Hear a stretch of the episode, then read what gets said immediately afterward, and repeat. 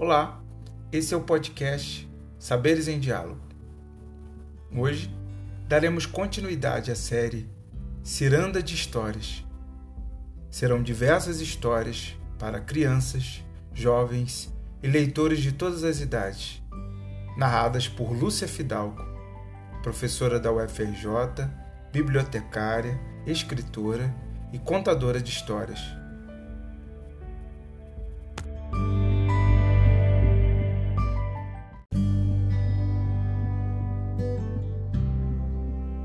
História de hoje se chama O Presente de Ossanha e quem escreveu foi Joel Rufino dos Santos. Essa história se passou há mais de 100 anos, num tempo em que tudo era possível. Ninguém se espantava com nada. No engenho de açúcar vivia dois meninos. Um era filho do dono e se chamava Ricardo. O outro era escravo e tinham esquecido seu nome. Só o chamavam de moleque. Moleque para cá, moleque para lá. O moleque fora comprado bem novinho no mercado. Seu trabalho ia ser brincar com o filho do dono. Brincar de todo jeito, jogar dama, soltar pipa, rodar arco, que era uma brincadeira muito apreciada naquele tempo. Aí ah, de cavalinho. Ricardo montava e o moleque era montado. Saíam os dois pelo terreiro. Upa, upa, upa, upa, upa, upa, cavalinho, gritava Ricardo. O dono do engenho olhava aquilo e esfregava os olhos. Esse moleque foi a melhor compra que eu já fiz, mulher. Olha o nosso filho como está feliz.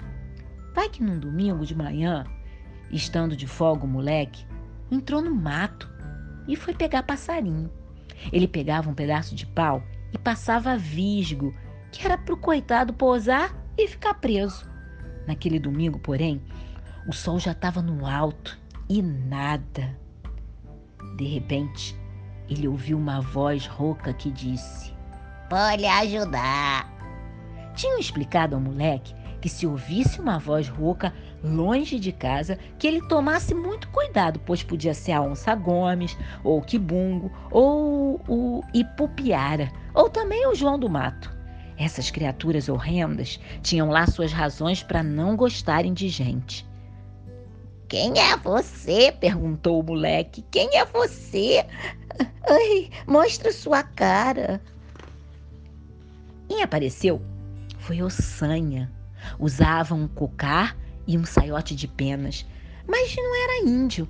Sua pele era negra, quase azul. Não tinha uma perna e não tinha um olho. Tinham sido perdidos numa briga com Xangô. No começo de tudo, o Criador, que se chama Olorum, tinha dado a cada filho uma parte do mundo.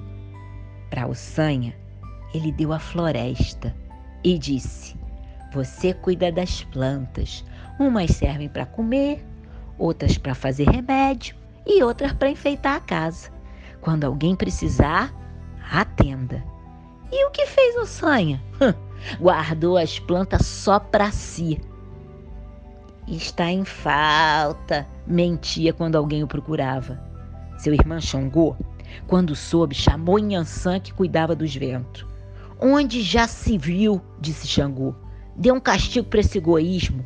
Nhansan se aproximou como quem não quer nada. Ossanha se distraiu e ela abanou com a saia o horto particular do orixá egoísta.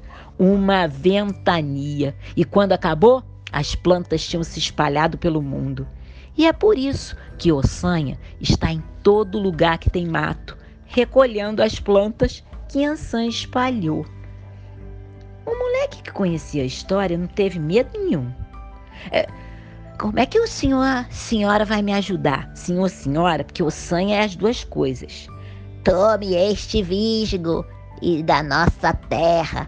Com ele você vai fisgar um pássaro cora. Já viu um?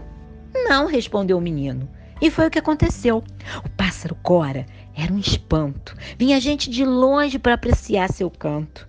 Criadores de pássaros, viajantes, naturalistas, gente de outros países, do governo e da igreja.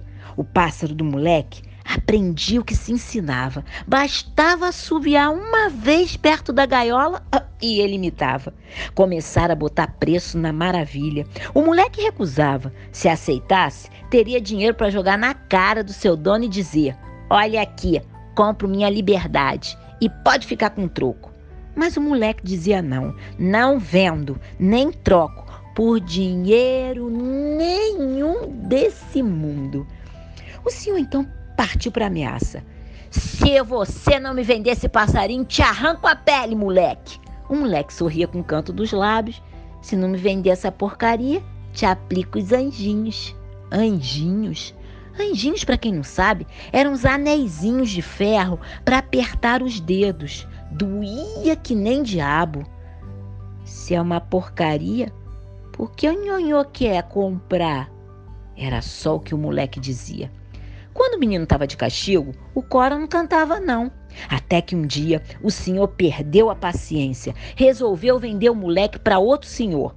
Vai para bem longe daqui, que não quero mais ver tua cara na minha frente. E nunca mais ouvir a voz desse passarinho. Ricardo, o filho do dono, ficou muito triste, ficou doente pediu: Não vende ele, não, pai. Há tempos que o escravo sou eu. Eu é que dependo dele para tudo. Não sei mais brincar sozinho. Mas o pai não escutou o menino e vendeu o moleque. O comprador veio buscá-lo à meia-noite. Ricardo estava tão triste que não teve nem coragem de se despedir dele. Ele vai alegre, pensou, pois ele tem o Cora e eu fico aqui triste porque não tenho nada. No outro dia, pela manhã, quando Ricardo se, se levantou, abriu a janela e teve uma grande surpresa. Do lado de fora tinha uma gaiola pendurada. Assim que viu o menino, o Cora começou a cantar.